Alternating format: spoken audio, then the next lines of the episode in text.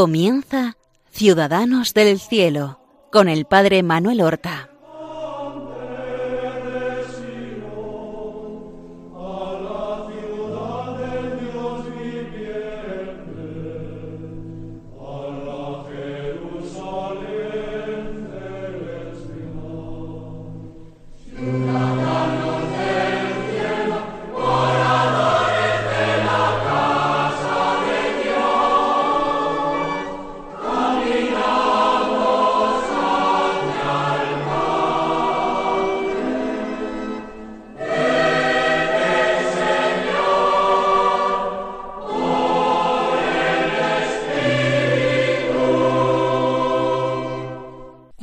Buenos días, queridos y santos oyentes de nuestro programa Ciudadanos del Cielo, un programa en el que nosotros tratamos de descubrir el profundo secreto de la vida de los santos, nuestros hermanos, de esa iglesia triunfante que en el cielo celebra junto con los ángeles la liturgia celestial en honor de Dios Padre, de Dios Hijo y de Dios Espíritu Santo.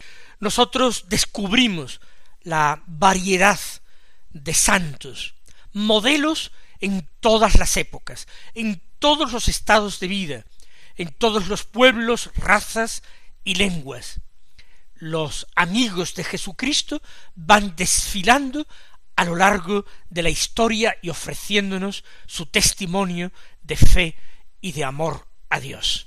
Y me ha parecido bien ocuparnos ahora que estamos en el mes de febrero de unos santos que se conmemoran, cuya memoria se celebra precisamente este mes, y que se han revestido de una cierta actualidad al haberse estrenado en las pantallas de cine una película a la que sin discutir sus indudables valores cinematográficos, valores artísticos, dramáticos, sin embargo transmite un mensaje que quizás no sea bien comprendido por todos los espectadores. Se trata de una película titulada Silencio, dirigida por un gran director norteamericano, como es Martin Scorsese, y que habla de un episodio ocurrido a finales del siglo XVI en Japón. La persecución decretada por el emperador de Japón contra los cristianos, el martirio de muchos de estos. Pero también se dio el caso, como en toda persecución, de algunos casos de apostasía, de personas que públicamente renegaron de su fe con tal de no sufrir el tormento de no perder la vida. Hubo algunos apóstatas, sin lugar a dudas, pero parece que en la película se exalta o se justifica al menos la apostasía de unos, casi en detrimento del martirio de otros. Y esto para el espectador cristiano puede inducirle a un mensaje un tanto escandaloso. Y para los que no son cristianos puede inducirles a un mayor desprecio e incomprensión de la fe cristiana. Porque lo que nosotros hacemos en este programa Ciudadanos del Cielo es exaltar la fe, la valentía, la generosidad, el heroísmo de esos campeones del Evangelio, de esos héroes de la Iglesia, que son los santos mártires. Y en el siglo XVI se escribió una bellísima página martirial en Japón. Recordemos que había sido San Francisco Javier el que había llevado la fe cristiana al oriente y concretamente al Japón. Allí San Francisco Javier había tomado conciencia de lo buenos que eran aquellos japoneses. Para él era tierra buena y se había decidido pasar a China era para acelerar la conversión de los japoneses, porque los japoneses apreciaban mucho lo que venía del continente, de los chinos, que tenían fama de sabios porque tenían una cultura milenaria. Francisco pensaba que la conversión de China traería inmediatamente tras de sí la conversión del Japón. En 1549, a mitad del siglo, había desembarcado San Francisco Javier en una isla japonesa, Kyushin, y había pasado unos dos años predicando y bautizando allí. Dejó tras de sí unos dos mil cristianos. Entre ellos había convertido toda una de las pequeñas islas junto con su rey. Y las conversiones no dejaron de producirse. De hecho, fueron otros jesuitas los que continuaron la labor de Francisco Javier en Japón. Sin embargo, eh, esto vino a tropezar con algunas dificultades más adelante en el mismo siglo.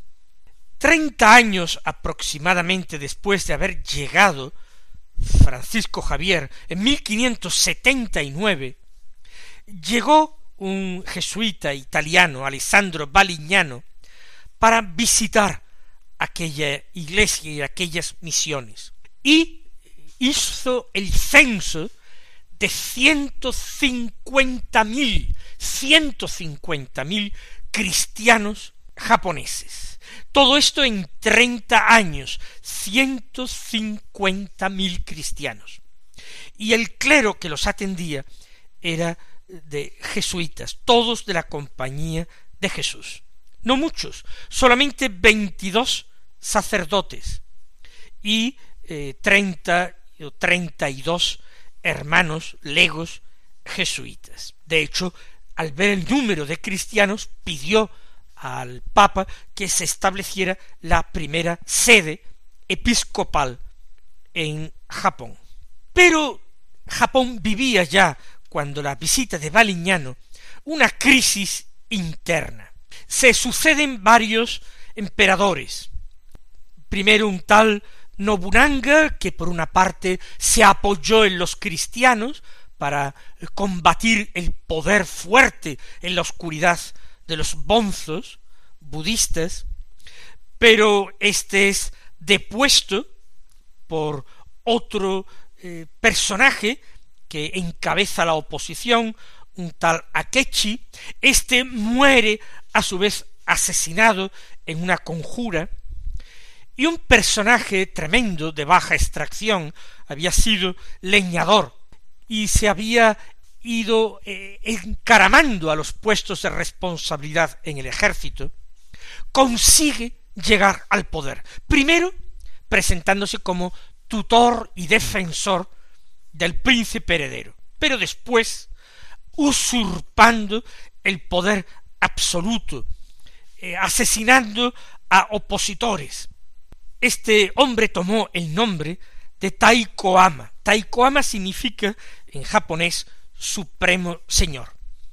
Era un hombre de pocos escrúpulos morales, un hombre que buscaba su ventaja, su interés, y que en definitiva no creía en ninguna religión, y al principio pues no se enfrentó con los misioneros europeos que atendían a sus súbditos cristianos, porque el comercio con España, con Portugal, era una fuente de riqueza, y por tanto no les interesaba enemistarse con estos eh, lejanos pueblos que enviaban misioneros allá.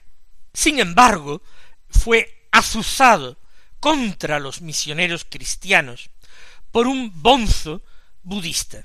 Y así, en 1587, 1587, fíjense que el censo de cristianos lo había hecho el padre Baliñano en el año 1579.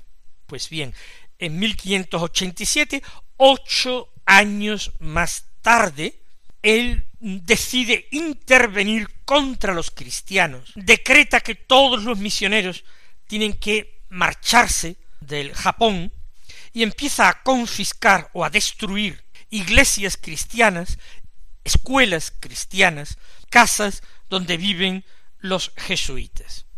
En ese contexto, unos años más tarde, 1593, seis años más tarde, llegan los primeros frailes franciscanos. Vienen desde Filipinas en 1593 y dan buen ejemplo. Ellos empiezan por su cuenta a atender a enfermos, a pobres, y es tanta la bondad de estos buenos frailes que son aclamados por la gente, también por los paganos, por los budistas, y el emperador no quiso extender su mano eh, contra ellos. De hecho, pues dejó a un lado el decreto de persecución, miró para otro lado y dejó que aquellos franciscanos pues realizaran su tarea. Japón, por otra parte, estaba en una situación difícil, porque aparte de esa inestabilidad política de la que hemos hablado, estaba en guerra con Corea, y una guerra que además estaba perdiendo contra los coreanos. Esto, como hemos dicho, ocurrió en 1593. La persecución había amainado, el decreto de persecución no se estaba cumpliendo. Pero entonces ocurrió un acontecimiento trágico. Y es que tres años más tarde de la llegada de los franciscanos, en 1596, llega a las costas japonesas un barco que viene igualmente desde Filipinas, el barco San Felipe, y encalla en las costas japonesas. Y e inmediatamente decomisado, confiscado por el poder del emperador de Taikoama. Y ocurrió una imprudencia extraordinaria que hizo que la persecución se recrudeciera y se hiciera cruenta, porque hasta ese momento no había habido derramamiento de sangre, solamente expulsiones, confiscaciones, demolición de templos, de casas. ¿Y qué es lo que ocurrió? Que al decomisar el contenido del barco, entre otras cosas, aparecía un mapa. Y a un eh, capitán que iba embarcado le preguntaron acerca de lo que representaba aquel mapa, aquellas tierras que aparecían allí reseñadas, entre las cuales aparecían las islas del Japón. Y el capitán dijo que todo aquello pertenecía al rey de España que todo había sido conquistado por el rey de España. Los interrogadores, de una forma civilina, le dijeron, pero ¿cómo es posible? Con tan pocas tropas, con tan pocas fuerzas, habéis conquistado tantas tierras. Y aquel imprudente capitán dijo, bueno, eh, primero enviamos misioneros para convertirlos a nuestra fe y después de los misioneros y convertido el pueblo, Después vienen los barcos de guerra, la armada, a tomar posesión de la tierra y a conquistar. Fue una jactancia que además era mentira, pero evidentemente se lo tomaron muy en serio, se lo tomaron muy mal.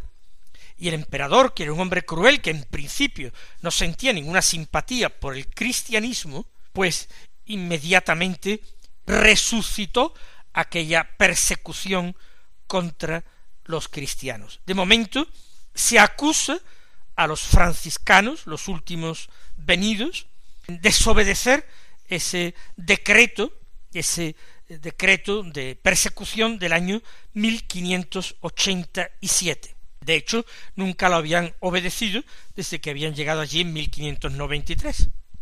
Y el diciembre de 1596, poco después, en noviembre fue cuando encalla el San Felipe en las costas japonesas, en diciembre, el día de la Inmaculada, el 8 de diciembre, ordena a varios gobernadores perseguir a los misioneros, encarcelarlos, a ellos y a todos los que oculten en sus casas a los misioneros, o los protejan, o los se pongan de parte de ellos.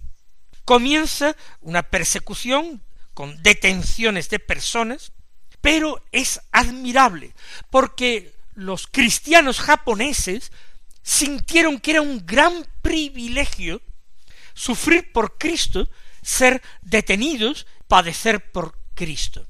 Ellos conocían las historias de los primeros mártires cristianos, y que aquello les ocurriera a ellos les parecía algo lleno de cristiano heroísmo y algo que les entusiasmaba. En las calles de muchos pueblos cristianos, más que instalarse el terror, el silencio, esconderse, ocultarse, parece que era una fiesta, parece que hubiera habido un edicto decretando alguna fiesta o algún regocijo popular. Pero no solamente entre cristianos selectos, ni tampoco solamente entre los religiosos y sacerdotes. Los fieles cristianos, personas muy sencillas, desde campesinos hasta niños, murieron en aquella persecución. Hay un caso bellísimo narrado por un testigo presencial. Un niño en Nagasaki de muy corta edad que dialogando con el sacerdote misionero, éste le preguntó que qué haría si le preguntaban qué religión tenía. Y el niño dijo que por supuesto diría que era cristiano. Y el misionero le dijo, bueno, pero entonces querrán matarte, ¿tú qué harás entonces? Y el niño se arrodilló con los brazos cruzados sobre el pecho, inclinando el cuello, ofreciendo ese cuello a la espada, y dijo haré esto. Le dijo el misionero todavía para probarle, y cuando el verdugo tenga ya la espada levantada y te vaya a cortar la cabeza, ¿tú qué dirás? Y entonces el niño se echó a llorar, se echó a llorar porque creía que tenía que decir una oración especial y que todavía no se le habían enseñado en catequesis. Y en su apuro le dijo, pues entonces diré Jesús, María, Jesús, María, hasta que me hayan cortado la cabeza. Es un testimonio vivo y directo de algo ocurrido en aquellos días. Nos acordamos de la palabra de Dios, en que el mismo Dios asegura, por la boca de los niños de pecho, ha sacado una alabanza contra tus enemigos. Efectivamente, la gracia de Dios es capaz de obrar estas maravillas en los débiles y en los pequeños. Estos son los que son dignos de alabanza y dignos incluso de envidia, y no aquellos pocos apóstatas que por temor a esta vida que de todas maneras tiene que terminar, por temor a los sufrimientos, desconfiando de la gracia, renunciaron a su fe en Cristo. Pidamos al Señor vivir hoy nosotros en el siglo XXI con la misma decisión, la misma fe y la misma valentía, nuestro testimonio de la fe.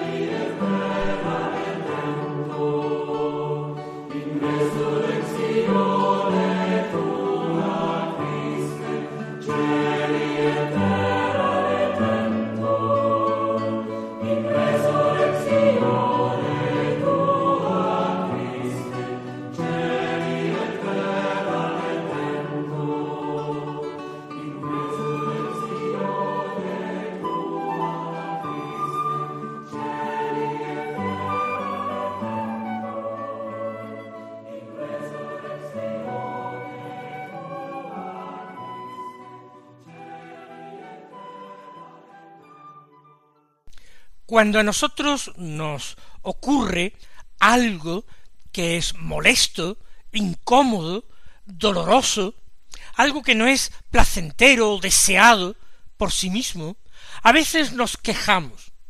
A veces hay gente que dice, pero yo qué he hecho para merecer esto.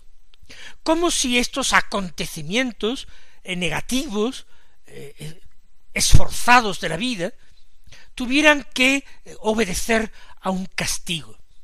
Ignoran los que hablan así, sobre todo si son cristianos, que la cruz de Cristo tiene que estar presente en la vida de los discípulos siempre.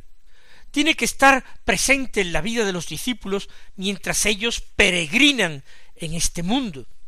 Y que la cruz en la vida eterna, tras la venida de Cristo y su juicio, será para nosotros motivo de gloria.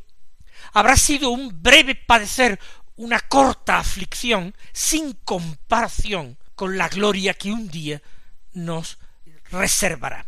Por eso aquellos cristianos japoneses, con una extraordinaria coherencia, llenos a rebosar por la gracia de Dios, se ofrecían voluntariamente al martirio sin esconder en absoluto su pertenencia a la Iglesia, poniéndose alrededor de sus misioneros para ser detenidos por ellos, sin complejo y sin miedo.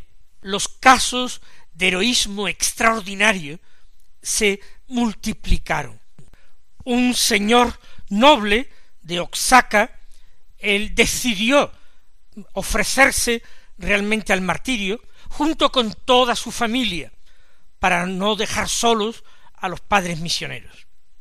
Y con el consentimiento de la familia fue a su padre con toda la reverencia por la persona mayor, un padre que había sido bautizado hacía poco, para pedirle su consentimiento y el padre también quiso recibir la muerte, pero cuando le dijeron que tenía que arrodillarse para recibir mansamente la muerte, perdonando a los enemigos, se sublevó y él dijo que él quería defender a los jesuitas con sus armas hasta la muerte.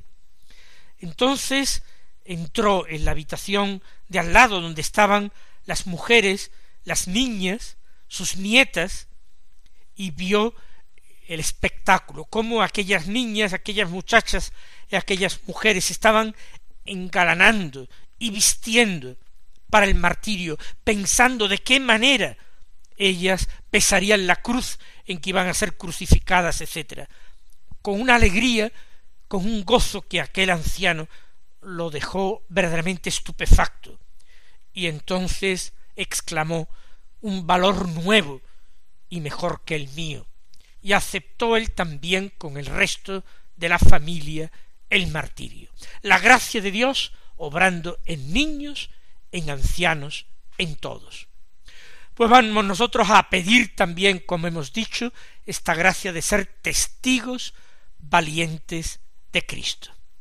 Que el Señor nos colme de sus bendiciones y hasta la próxima semana.